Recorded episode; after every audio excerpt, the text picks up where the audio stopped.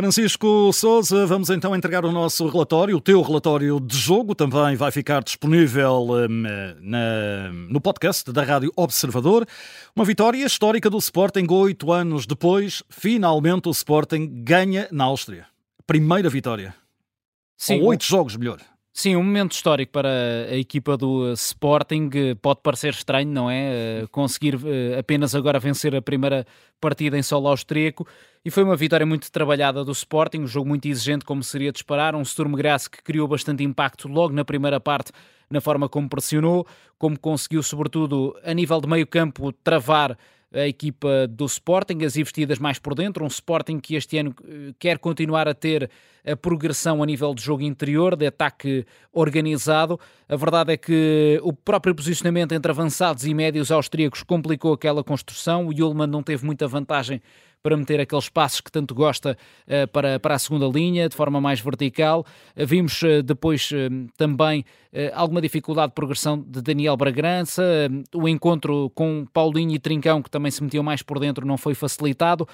No período inicial, muita dificuldade também para o Guióqueres se movimentar perante a, marcação dos centrais de encontrar o, encontrar o seu espaço. Exatamente, foi notória essa dificuldade do Guioqueres encontrar o espaço, uh, quer vindo mais por fora, quer também uh, no corredor central em apoio.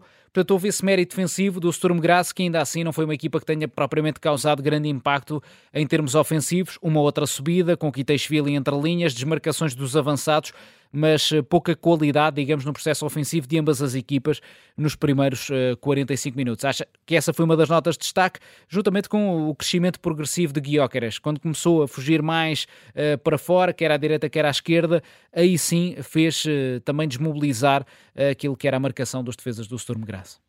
Eh, bascular. Uh, uh, creio que a grande ideia de, do movimento Gyökeres e também se vê realmente a inteligência do jogador.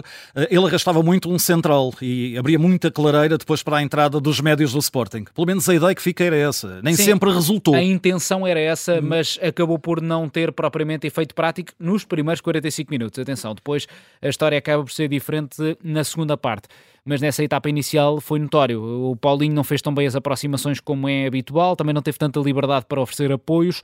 Eh, o Trincão também não interpretou claramente bem essa intenção. E, e, a dificuldade foi, foi evidente. O Guioqueres conseguiu ganhar algumas faltas importantes, mas a melhor oportunidade surge de um cruzamento do Mateus Reis com o Paulinho a cabecear para fora. Uma segunda parte completamente diferente, diferente para melhor e diferente, sobretudo, quando o Sporting é um isto é quase um paradigma, diz ele. Entrou a perder o Sporting melhor quando está a perder e a partir daí é que consegue realmente reagir e bem. É verdade, sim. Melhor, claramente, sem dúvida, quando se vê a perder. Antes disso, já estava a começar a tentar mexer com o jogo, a partir de mais aceleração eh, na posse uma maior capacidade para circular e encontrar sobretudo o Jenny Katam no espaço da meia-direita para procurar o pé esquerdo. Ele criou a primeira situação logo nos primeiros segundos, recebendo um passo do Diomande e atirando por cima e depois eh, conseguiu um grande cruzamento para um cabeceamento do uh, Trincão para a primeira grande defesa da noite do, uh, do Sherpan. Só que ao minuto 58, uh, num lance começa precisamente com o Jenny Katam a pressionar muito em cima o lateral esquerdo contrário, o Dante, este a soltar a bola para o lado direito da defesa do Sporting. Há ali um bom movimento do Sarkária que solta no Kiteixvili e os médios do Sporting aí são superados. Muita liberdade para o Georgiano rematar e na recarga o Boving foi implacável. O Sturm Graz contra a corrente do jogo estava em vantagem, só que Romano Amorim lança, digamos assim, as cartas do naipe principal, ou seja, com Pedro Gonçalves e Nuno Santos a entrarem para a meia hora final e aí o Sporting melhorou nitidamente, a partir da faixa esquerda, Nuno Santos a lançar os cruzamentos, o Pedro também muito envolvido naquilo que era a ligação mais por dentro, que estava a faltar nitidamente com, com o Trincão. Uh, já agora Mateus Reis também bastante apagado, portanto fez sentido a entrada do Nuno Santos.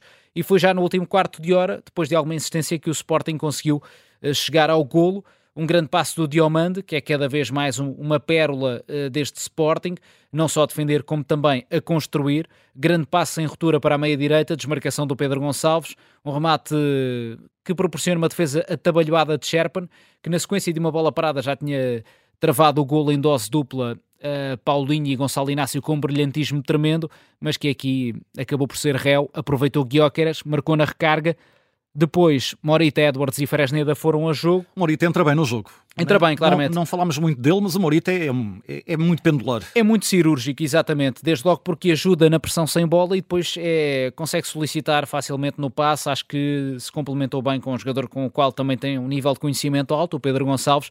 E o Sporting cresceu nessa dinâmica com uh, Morita e Pote como dupla de meio campo, Fresneda à direita, depois à esquerda Nuno Santos Edwards a partir da meia-direita, Paulinho da meia-esquerda e Guioqueres como referência na zona central. Curiosamente, é de bola parada que surge o gol, Pedro Gonçalves bate um livre à esquerda e o Diomande tem um trabalho técnico sublime, além de desvia no Coates, mas penso que o gol é mesmo atribuído ao Marfinense, que teve aqui uma autêntica noite de sonho.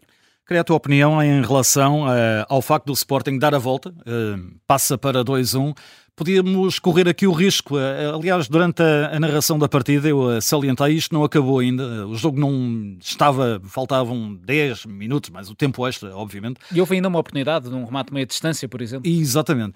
Uh, mas o Sporting não deixou uh, a equipa austríaca. E a questão que eu te coloco é esta. Uh, ou, ou, ou Sturm sentiu realmente o 2-1, ou foi o Sporting que não deixou uma reação? O Sporting não deixou, desde logo porque passou a coordenar, a coordenar melhor a linha defensiva, com a entrada do Fresneda, que é lateral, de raiz, um jogador muito competente na ação defensiva, nos duelos, com um posicionamento que também criou ali um tampão. Com o Jenny Catamo, que mesmo assim é um jogador que, enfim, está a crescer também na dimensão defensiva, mas que tem mais dificuldades de recuperação e a equipa fica por vezes mais exposta nesse flanco eh, e até se defende com o Diomando um pouco mais aberto eh, e Catamo mais à frente mas ganhou outra estabilidade, sem dúvida, e acho que isso foi também mérito da forma como o Sporting tem já estas rotinas trabalhadas também com, com essa linha dos três centrais, mais o apoio por fora dos, dos laterais. Para ti, para finalizar, o melhor do, do jogo? O melhor do jogo foi uh, Diomande uh, e podia aqui destacar outros elementos na melhoria coletiva e individual do Sporting mas Diomande é um jogador que continua a, encantar, sóbrio do ponto de vista defensivo, nas coberturas, seguro nos duelos, no jogo aéreo, boa leitura de jogo e depois grande capacidade também no passe, mesmo sob pressão, a conseguir distribuir com critério e a mostrar inclusivamente um lado criativo, porque o passe que ele faz tal como já fez, curiosamente, no jogo uh, em Braga, uh, também para o mesmo protagonista. Neste caso, não deu finalização de Pedro Gonçalves, como nesse encontro no Minho, mas deu a origem do gol do empate. Um passe muito bem medido para a meia-direita. É um jogador que, que, tem esta capacidade técnica depois também para driblar. Como vimos no, no 2-1, a forma como trabalhou perante o adversário foi excepcional e depois enquadrar bem o remate, ainda que sofram um desvio em Coates, muito mérito para o jogador marfinense. Francisco, e o que não te agradou tanto neste, nesta vitória do Sporting? A primeira parte, desde logo, acho que foi uma primeira parte cinzenta em que vimos algumas das dificuldades do Sporting também perante um adversário com estas características, uma equipa mais pressionante do que as que o Sporting tem pela frente muitas vezes no campeonato português. E o estado relevado. Acho que é absolutamente lamentável um jogo desta dimensão europeia uh, ter eh, um relevado tão maltratado e que acabou, em alguns momentos, por dificultar a vida a alguns jogadores. E é uma pergunta que eu irei fazer também ao Pedro uh, Henriques em relação ao relevado, porque na Liga 3, na Liga 3 há campos que estão assim e que são interditos. E isto é inacreditável acontecer na Europa.